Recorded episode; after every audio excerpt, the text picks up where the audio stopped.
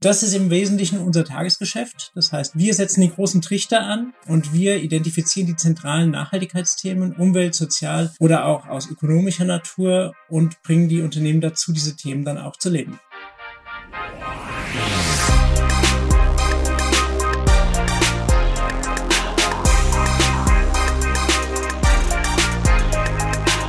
ZukunftsmacherInnen, der Alumni-Podcast der TU Berlin.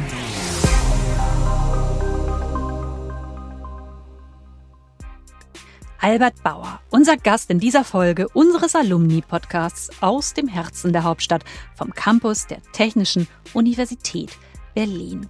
Schön, dass ihr dabei seid. In dieser Podcast-Reihe geht es um die Zukunft, genauer um die, die sie machen, um die Alumni der TU Berlin. In jeder Folge stellen wir euch einen oder eine von ihnen vor. 35.000 Mitglieder hat das Alumni-Netzwerk aus 139 Ländern. Menschen mit den unterschiedlichsten Talenten, Ideen und kulturellen Backgrounds, die sich bis heute mit der TU Berlin verbunden fühlen. Sie alle eint der Wille, die Welt ein Stück besser machen zu wollen. Aber wie? Wie überträgt man das, was man an der Universität lernt und gelernt hat, in das spätere Berufsleben?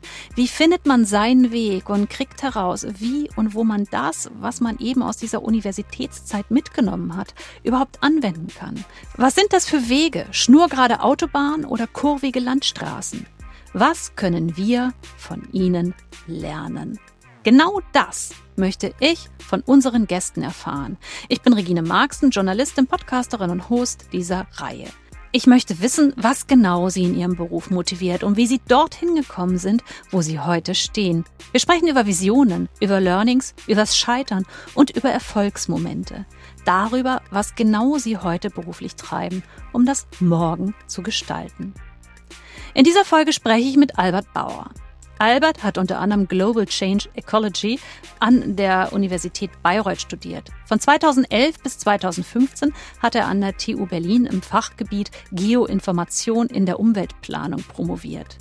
Im Fokus seiner Promotion stand der Einfluss der Städte auf den Klimawandel. Seit 2016 arbeitet er für Sustainable AG, einer Agentur, die für Unternehmen Nachhaltigkeits- und Klimastrategien entwickelt.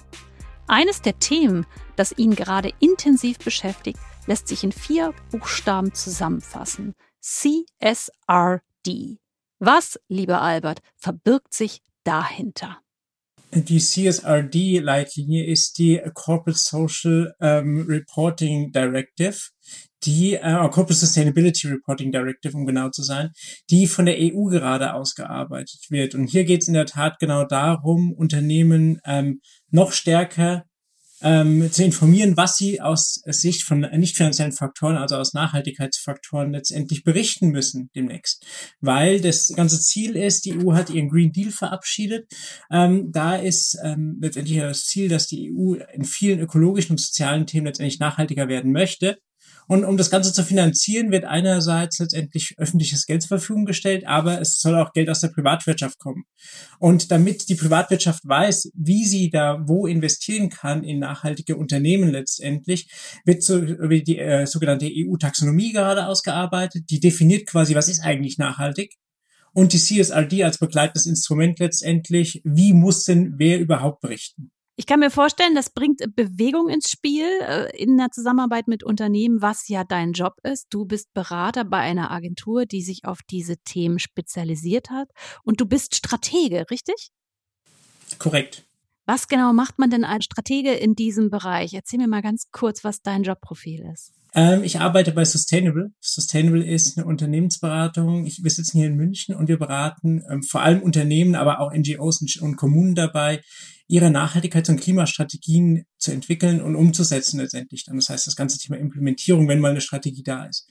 Ich leite den Bereich Nachhaltigkeitsstrategie mit meinem Team und was wir machen ist, ähm, wir nehmen in der Tat die Unternehmen an die Hand, wenn sie quasi auf uns zukommen. Wir müssen uns mit dem Thema Nachhaltigkeit beschäftigen. Aber was machen wir denn da eigentlich? Wie machen wir das? Und wie verankern wir was auch immer aus umwelt-, sozialer oder guter Unternehmensführungssicht in unserem Unternehmen, wie gleisen wir strategisch auf, wie setzen wir uns den Leit, den Fahrplan letztendlich für die nächsten drei bis fünf Jahre, um auch dann dieses Thema ins Laufen zu kriegen und unsere Mitarbeiterinnen und Mitarbeiter an die Hand zu nehmen, dass die auch mit uns gemeinsam an den Aktivitäten arbeiten. Und das ist im Wesentlichen unser Tagesgeschäft. Das heißt, wir setzen die großen Trichter an und wir identifizieren die zentralen Nachhaltigkeitsthemen, Umwelt, Sozial oder auch aus ökonomischer Natur und bringen die Unternehmen dazu, diese Themen dann auch zu leben. Gibt es denn da so Fragen, Punkte, Knackpunkte, die immer wiederkehren in der Zusammenarbeit? Klar, die gibt's immer, wie gesagt, angefangen jetzt gerade, ähm, vor allem bei den Unternehmen, die jetzt relativ frisch von dem ganzen Thema betroffen sind. Du hast jetzt vorhin die CSRD genannt. Mhm. Ähm, aber es ist ja nicht nur der Gesetzgeber, der da ähm, jetzt gerade stark nachfragt. Es sind ja auch die Zivilgesellschaft, das sind Investoren, es sind verschiedenste Akteure, die von Unternehmen mittlerweile verlangen, dass sie da auskunftsfähig sind, was ihre Nachhaltigkeitsperformance betrifft, aber auch, dass sie einen Pfad aufzeigen können, wie man mit dem Thema eigentlich umgeht und wie ihr eigener Ansatz dazu ist und warum sie es letztendlich auch tun. Und da, ähm, wie eben schon mal kurz skizziert, die erste Frage ist meistens, was ist eigentlich Nachhaltigkeit für mein Unternehmen, für uns? Und warum ist es wichtig letztendlich? Und was erwarten aber auch meine Anspruchsgruppen, meine Mitarbeiterinnen und Mitarbeiter, meine Kunden, meine Lieferanten, was erwarten die von mir, wenn ich nachhaltiger werden soll? Das ist so eine große Fragestellung am Anfang. Und dann äh, wird es dann relativ methodisch, wie binde ich denn diese verschiedenen Anspruchsgruppen ein überhaupt? Rufe ich sie an? Ähm, binde ich sie in Stakeholder-Dialog mit ein letztendlich? Und wie bringe ich sie letztendlich auch dazu, dass sie mit mir zusammen an den verschiedenen Themen in den nächsten Jahren arbeiten? Und letztendlich gemeinsam dann, auch wenn vielleicht der Preis sich ändern wird, äh, also auch der monetäre Wert sich ändern wird, wie bringe ich sie dazu oder mit mir gemeinsam an den Themen zu arbeiten und zu kooperieren? Das sind so die hauptgroßen Fragestellungen, die dann meistens immer wieder kommen.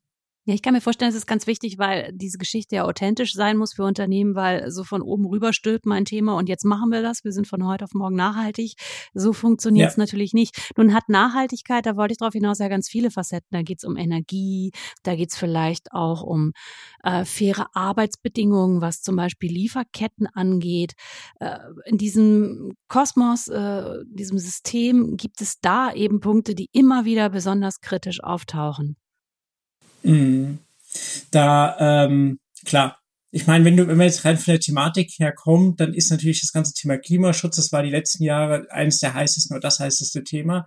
Das ist es immer noch, was jetzt aber verstärkt hinzukommt und das einerseits über auch eine deutsche Gesetzgebung, das sogenannte Lieferketten-Sorgfaltspflichtengesetz. Ich weiß nicht, wer sich diesen Namen ausgedacht hat, aber das gibt es.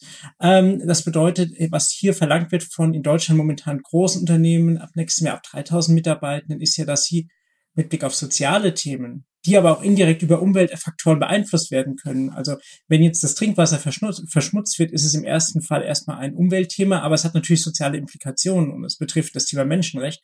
Und Unternehmen werden ab nächsten Jahr in Deutschland eben dazu ähm, verpflichtet sein, da eine gewisse Sorgfaltspflicht auch darzulegen. Und das bedeutet, mindestens in der direkten Lieferkette Risiken zu identifizieren in regelmäßigen Abständen und Maßnahmen einzuleiten, damit der Menschenrechte im besten Falle nicht verletzt werden. Zumindest bemüht zu sein, das letztendlich zu erreichen. Und deswegen das ganze Thema Lieferkettentransparenz, wer ist denn überhaupt meine Lieferanten, auch vielleicht über die erste Stufe hinaus, wie arbeite ich mit denen zusammen? Welche Risiken liegen darin? Und wie kriegt man da möglicherweise sogar Chancen daraus? Das ist natürlich ein Riesenthema und eine Riesenfragestellung, die jetzt neben den ganzen Klimaaspekten noch dazu kommt. Ich kann mir vorstellen, das ist je nach Größe von Unternehmen äh, auch unterschiedlich anstrengend, der Job. Welche Größe von Unternehmen oder welche Unternehmen berätst du denn? Was wir weniger machen, sind äh, Kleinstunternehmen und Startups. Das läuft eher über Pro, ähm, Projekte mit Verbänden oder auch mit, mit öffentlichen Instanzen, für die wir letztendlich dann Angebote schaffen, die dann wiederum an, an kleinen Unternehmen rausgegeben werden. Das heißt, Unternehmen, mit denen wir in der Regel Kontakt haben, sind große Mittelständler bis internationale Organisationen. Das heißt wirklich große Unternehmen. Und ich kann mir vorstellen, gerade bei den internationalen Organisationen, wo wir vielleicht auch über börsennotierte Unternehmen zum Beispiel sprechen, ist gerade sowas wie mhm. Lieferkette ja extremst anstrengend, oder? Weil da hat man ja auch noch die nationalen Gesetzgebungen noch dahinter und so weiter und so fort. Das stelle ich mir sehr komplex vor. Ist es auch. Und deswegen, deswegen ähm, stehen die Unternehmen oder viele Unternehmen da, wo sie heute stehen, dass sie ähm, sich mit den Fragestellungen, ja, was ist eigentlich meine Lieferkette, das machen jetzt nicht die großen Börsennotierten, da, die haben zwar sehr komplexe Lieferketten, die haben aber erstens auch die Teams dahinter und auch das, ähm, das Fachwissen einfach schon an Bord, schon etwas länger, um da besser mit diesen Fragestellungen umzugehen. Ähm, aber die haben trotzdem dann, einerseits wissen sie zwar vielleicht, was ihre Lieferkette ist, aber trotzdem müssen sie Möglichkeiten und Wege finden, da gewisse Risiken zu identifizieren und denen auch vorzubeugen. Und desto größer das Unternehmen ist, desto internationaler es ist, desto komplexer ist die Lieferkettenstruktur natürlich. Mhm. Was man aber auch sieht, ich meine, einerseits, es wird eine, eine Pflicht jetzt gerade, ähm, aber ich würde da auch gern betonen, es ist natürlich auch eine Chance. Wir haben es ja während Covid jetzt gesehen und Covid war jetzt nur ein konkretes Risiko. Es war ein Gesundheitsrisiko, ein Virus und man hat doch gemerkt, wie fragil auch so internationale Lieferketten sein können. Und es führt am Ende dazu, dass das Klopapier bei Rewe fehlt. Letztendlich ähm, ist das aber aus Sicht von Nachhaltigkeitsrisiken, die da am Horizont sind, sei es aus Biodiversitätssicht, sei es aus Klimasicht, möglicherweise sogar noch ein relativ überschaubares Risiko gewesen. Positive Sichtweise hilft, der Perspektivwechsel, den musst du wahrscheinlich in deinem Job öfter vornehmen, kann ich mir vorstellen, denn du musst dich natürlich reindenken in deine Kunden. Nochmal kurz auf die ja. Form der Arbeit, die du machst, äh, eingehend. Bist du viel unterwegs? Reist du dann zu deinen Kunden hin, rund um den Globus? Oder wie kann ich mir diesen Prozess vorstellen? Mhm. Das unterscheidet ähm, uns wahrscheinlich auch von größeren Beratungen. Vielleicht, wenn man jetzt äh, Unternehmensberatung hört, denkt man erstmal an so eine 4 plus 1 Tage Woche. Das heißt, vier, vier Tage beim Kunden, ein Tag ähm, im Büro, weltweit irgendwo. Äh, so läuft es bei uns nicht. Das bedeutet, wir sind natürlich vor allem für zentrale Workshops, sind wir bei unseren Kundinnen und Kunden. Ähm, wenn es geht, fahren wir da auch mit dem Zug hin. Ähm, das heißt, wir fliegen eigentlich nur recht ungern, ähm, bis eigentlich gar nicht. Und was wir natürlich auch gelernt haben, alle verstärkt sogar gelernt haben während der letzten zwei Jahre, ist, dass sehr viele Meetings gar nicht mehr vor Ort sein müssen, sondern, also Kickoffs mache ich eigentlich nur noch virtuell. Außer es ist wirklich in der direkten Nachbarschaft oder es ist ein ganzer Tag, der strategisch sehr wichtig ist. Ähm, aber sonst prinzipiell, also um die Welt fliegen tue ich eigentlich in den seltensten Fällen. Es kam einmal vor, das war, weil ein Kunde letztendlich einen schweren Unfall hatte ähm, und da weltweit letztendlich strategisch wichtige Workshops gemacht werden mussten. Da hatte ich zwei Flüge gehabt. Das äh, ist mal bisher das einzige Mal gewesen. Wie groß ist dein Team? Mein Team sind momentan, das direkte Team sind jetzt gerade sechs Leute. Mhm. Ähm, in Summe sind wir aber bei Sustainable jetzt gerade 35 Leute und wir sind Teil einer größeren Gruppe, wo wir 150 Leute sind und auch in ganz Europa verteilt sind. Lass uns mal ein bisschen zurückblicken, wie du überhaupt dahin gekommen bist, wo du heute bist. Also ich, ich muss sagen, wenn ich, als ich mir angeschaut habe, was du alles gemacht hast, du bist äh, rumgekommen und du bist, das finde ich ganz erstaunlich, sehr früh in diesem Bereich Klimawandel, tatsächlich aktiv gewesen. Du hast es sehr früh für dich identifiziert, dass das etwas ist, wo du arbeiten möchtest. Erzähl mal, wie mhm. bist du da rangekommen an diese Idee oder reingewachsen in diesen Bereich? Ich glaube, da darf ich meinen Großvater zu verhaften, so ein Stück, weil der wollte immer Förster werden durfte es nicht, aber er wollte es immer. Da scheint irgendwas äh, in der DNA hängen geblieben zu sein. Ich habe dann Englisch und Bio im, im Abi studiert äh, gehabt und hab's ähm, hat da Abi Abi drin gemacht letztendlich und habe relativ früh diese Vorliebe für, für die Umwelt letztendlich erkannt bei mir, hatte da verschiedene Praktika auch gemacht und habe dann von einem Studiengang erfahren, das war ein Bachelorstudiengang gewesen, wo es eben genau um internationale Forstwirtschaft ging, Forstmanagement ging. Das bedeutet, da kam so ein bisschen beides zusammen, dieses internationale, das englischsprachige, was, wo ich sehr viel Spaß dran hatte und das ökologische und ähm, habe da letztendlich Fuß gefasst und habe dann, nachdem ich internationale Forst, äh, Forstökologie-Management studiert habe, gemerkt, okay, es muss noch ein bisschen weitergehen als zum Thema Wald und habe dann zum Thema Klimawandel studiert und habe da im Prinzip alle Facetten des Klimawandels nochmal auf einer sehr intensiven Art und Weise kennengelernt. Das heißt, die physikalische Komponente dahinter, die soziale, die rechtliche, die energiepolitische zum Beispiel.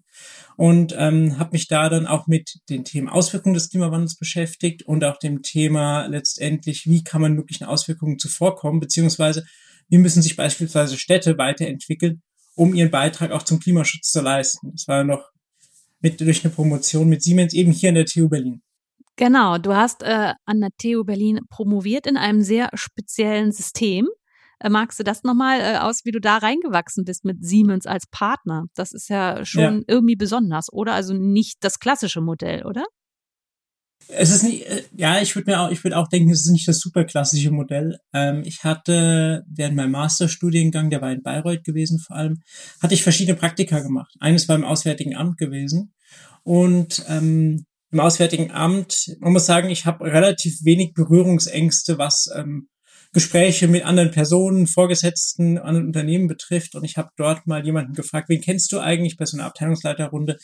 Möglicherweise aus Süddeutschland, ein Unternehmen, was sich mit dem Thema Nachhaltigkeit beschäftigt. Und dann ist da relativ schnell das Wort Siemens gefallen. Siemens saß passenderweise relativ nah am Auswärtigen Amt in Berlin, hat da ein Büro. Und da bin ich dann mal hingelaufen und wir haben uns da ganz gut unterhalten, haben überlegt, wie könnte da auch eine Zusammenarbeit ausschauen und kamen dann auf dieses Promotionsmodell und kamen auch auf das Thema nachhaltige Stadtentwicklung, CO2-freundliche Stadtentwicklung, weil Siemens das auch als eines der zentralen Themen damals für sich erkannt hatte. Und ähm, dann haben wir überlegt, wie kann das laufen? Wer könnte ein passender Ansprechpartner akademischer Natur sein? Und so kamen wir auf die TU Berlin und konkret auf die Fachgebiete von Herrn Edenhofer und von der Frau Kleinschmidt. Erinnerst du dich an die ersten Tage auf dem Campus der TU Berlin? Schwach, aber ja. Ich erinnere mich vor allem daran, dass ich erstmal die Büros gesucht habe, wo ich mich einschreiben kann, wo ich alle Unterlagen abgeben kann. Und dann erinnere ich mich an die großen Treppen und die hohen Decken letztendlich im Hauptgebäude. Das war so ein bisschen neue Welt für mich. Ich war zwar vorher in Wien schon mal gewesen, da war es ähnlich. Ich war aber sonst eher an kleinen Unis, wo die Deckenhöhe jetzt nicht bei, keine Ahnung, sechs, sieben Metern ist. Und von der Seite, ähm, ja, vor allem dieser, dieser Hallengeruch und das Große und das altertümliche fast schon der TU Berlin, das ist hängen geblieben auf jeden Fall. Die Herausforderung bei so einer Promotion aus meiner Sicht ist vielleicht, dass man so dranbleiben muss, dass man so viel, vielleicht auch in gewissen Momenten so eine Selbstmotivation braucht, weil man ja jetzt nicht in einem großen Seminar sitzt mit ganz vielen anderen, die mit einem da so, ich sag mal ganz salopp, rumleiden und sich durchkämpfen, ja. sondern man, man muss so aus sich selbst heraus diese, diese wissenschaftliche Neugier vielleicht auch immer wieder anfeuern. Wie hast du das gemacht oder hast du das überhaupt so empfunden? Definitiv. Und ich glaube, da bin ich auch nicht der erste Promotionsstudent gewesen, dem es ähnlich ging. Also ich hatte auch nach einem, nach einem Jahr so, äh, eine kleine Phase der Demotivation, um das mal so auszudrücken, wo ich einfach ähm, gemerkt habe, ich habe mich reingedacht in das Thema und habe gemerkt, Moment, irgendwie so ganz passt es nicht mehr zu dem, was ich mir eigentlich vorstelle, auch mit Blick auf äh, ein mögliches Thema meiner Dissertation und habe mir dann ähm, musste mir dann in der Tat mal so zwei Wochen Zeit nehmen, wo ich mich da eingeschlossen habe und mal so ein Stück weit Selbstreflexion gemacht habe. Was ist mir eigentlich wichtig, thematischer Natur, aber auch jobmäßig? Ist diese Promotion noch das, was ich möchte? Wie ist die Konstellation, die ich haben möchte, auch mit Blick auf das Unternehmen möglicherweise?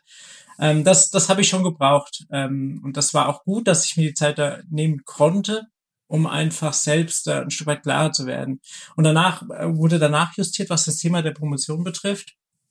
Und dann äh, ging es auch besser, muss ich sagen. Und dadurch, dass ähm, bei Siemens leider das Thema Promotion immer peu à peu ein Stück weit in den Hintergrund gerutscht ist, nicht mehr im Tagesgeschäft aktiv war, war meine Woche eh irgendwann aufgeteilt zwischen 50 Prozent am Montags bis Mittwochs arbeiten zu verschiedensten Themen letztendlich aus dem Unternehmenskontext und den Rest der Woche dann Promotionen aber äh, schreiben. Das heißt, ich hatte jetzt auch nicht mehr so eine Woche, wo ich nur auf einem Thema sitzen würde und das hat es eigentlich ganz spannend gemacht und auch abwechslungsreich gemacht. Wenn natürlich auch Herausforderungen damit verbunden waren, das ist klar.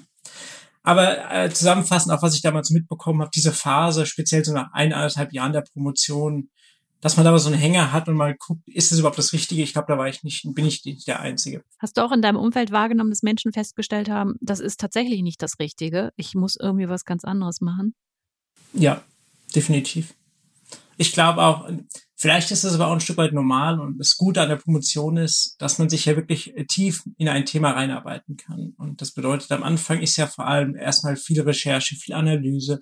Und ich glaube, da gibt es öfters auch den Punkt, das habe ich auch erlebt, wo man dann merkt, das Thema liegt mir nicht, das ganze Thema Promotion ist nicht meins, ich würde lieber was anderes machen, ich habe mir das anders vorgestellt oder es hat sich was geändert im Leben und deswegen macht man da halt einen kleinen Bruch und sattelt um. Und ich denke auch nicht, dass es besonders gravierend ist, um ganz ehrlich zu sein.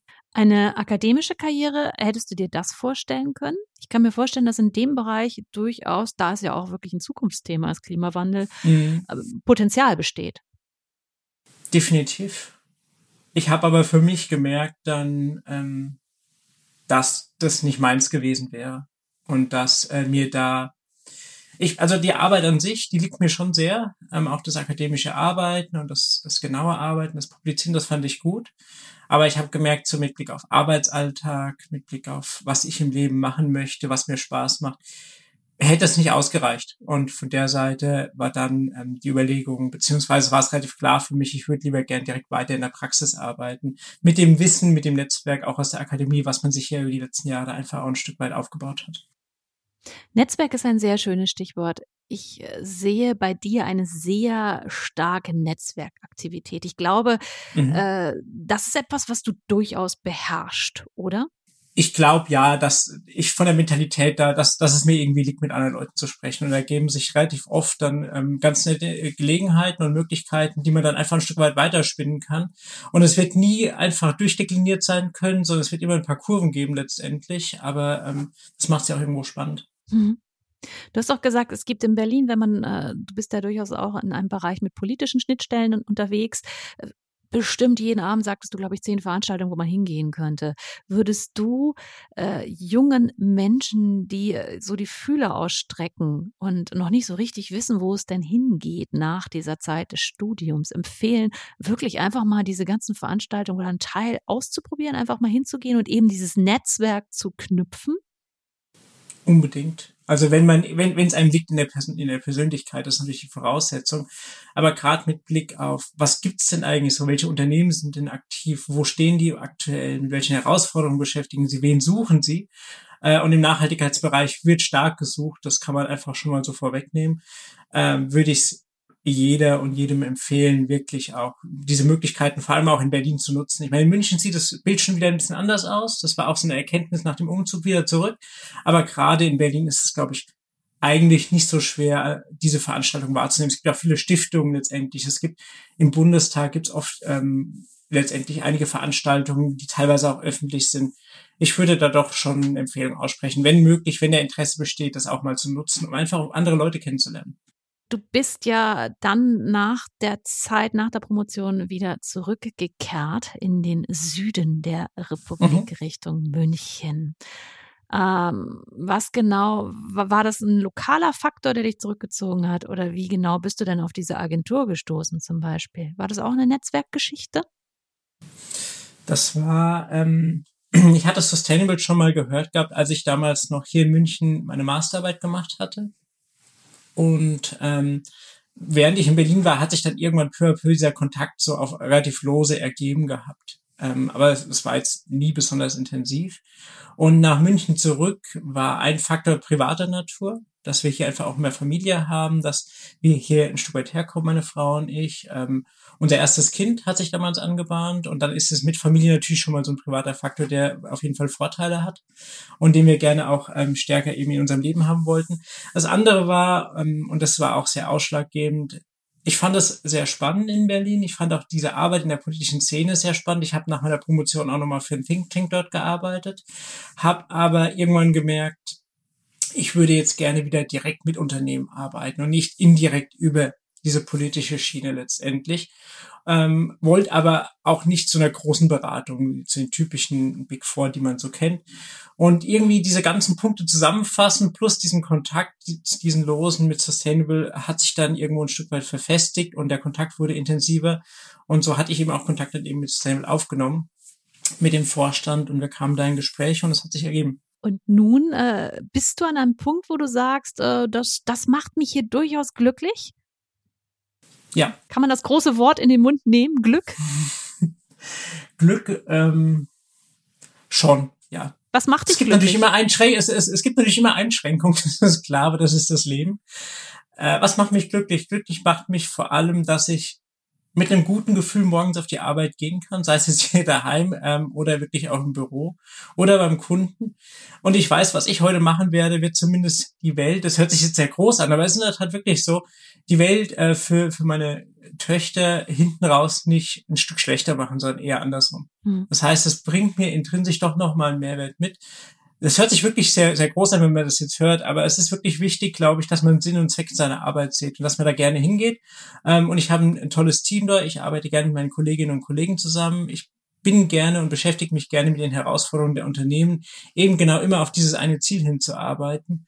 Und das macht mich glücklich. Und du sagtest, es gibt immer Einschränkungen. Gibt es Sachen in deinem Job, die dich nicht ganz so glücklich machen?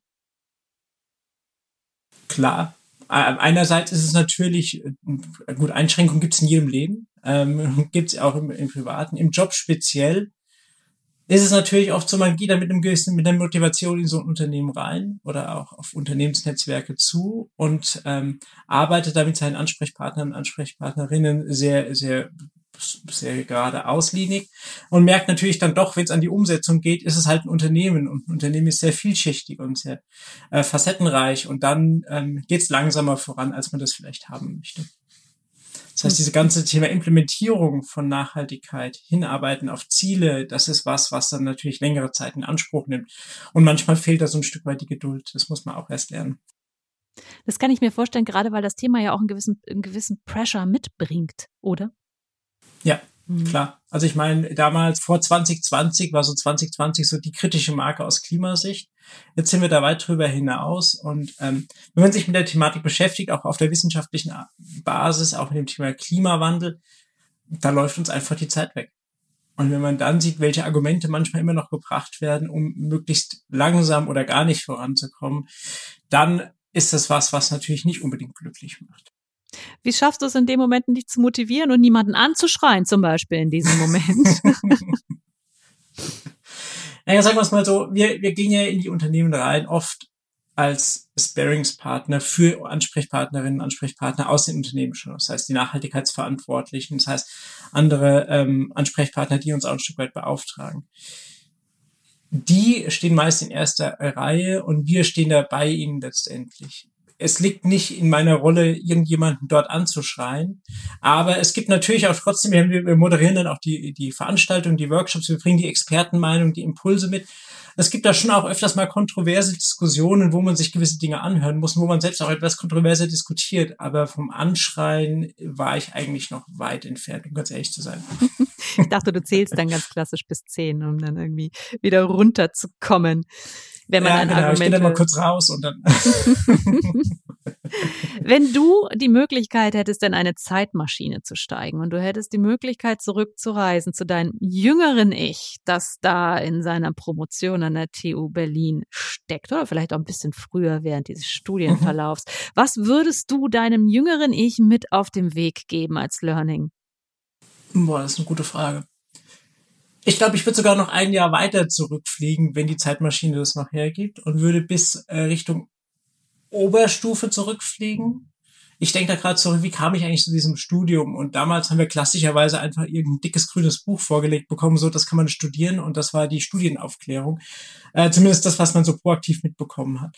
Und ich glaube, ich würde meinem jüngeren Ich empfehlen, sei da mal ein bisschen hartnäckiger und frag da etwas hartnäckiger nach. Du, was kann ich denn eigentlich studieren? Und gib mir die Zusammenfassung von dem grünen Buch.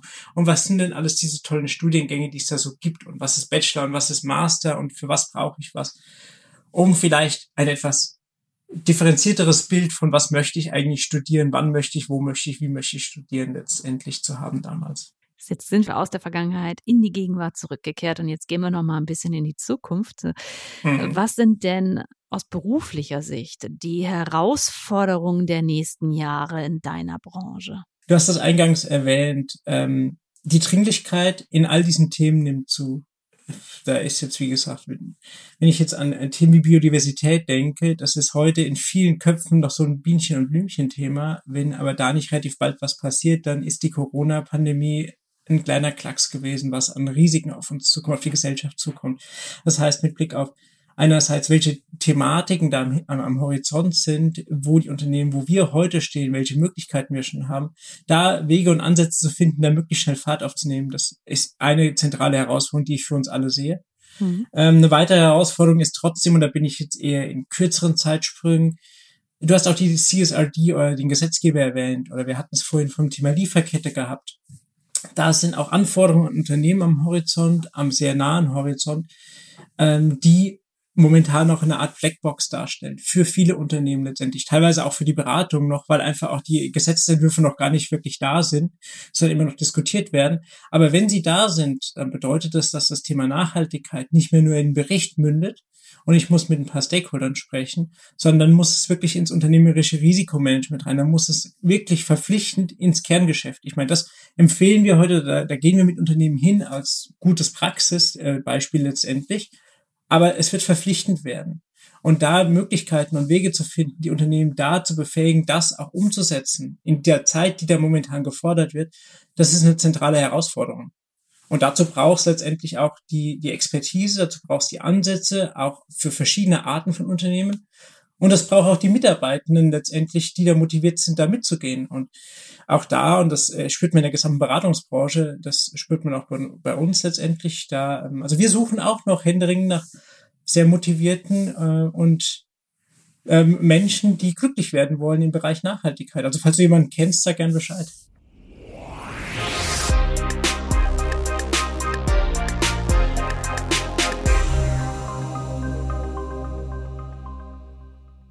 Das war Albert Bauer. Auch wir haben uns übrigens digital für dieses Interview verabredet. Wir hoffen, euch hat dieses Gespräch gefallen und ihr habt einen Einblick erhalten in eine etwas andere Agenturwelt. Wenn ja, freuen wir uns, wenn ihr diesen Podcast abonniert, ihn euren Freunden empfehlt und über eure Kanäle teilt. Folgt und kontaktiert uns gerne auf und über unsere sozialen Kanäle. Ihr findet uns auf Facebook, Instagram, Twitter, LinkedIn oder Xing. Mehr über die TU Berlin und das Alumni-Programm erfahrt ihr auf den Seiten www.tu.berlin oder www.alumni.tu-berlin.de. Danke fürs Zuhören. Für heute sage ich Tschüss, bleibt gesund und wir hören uns.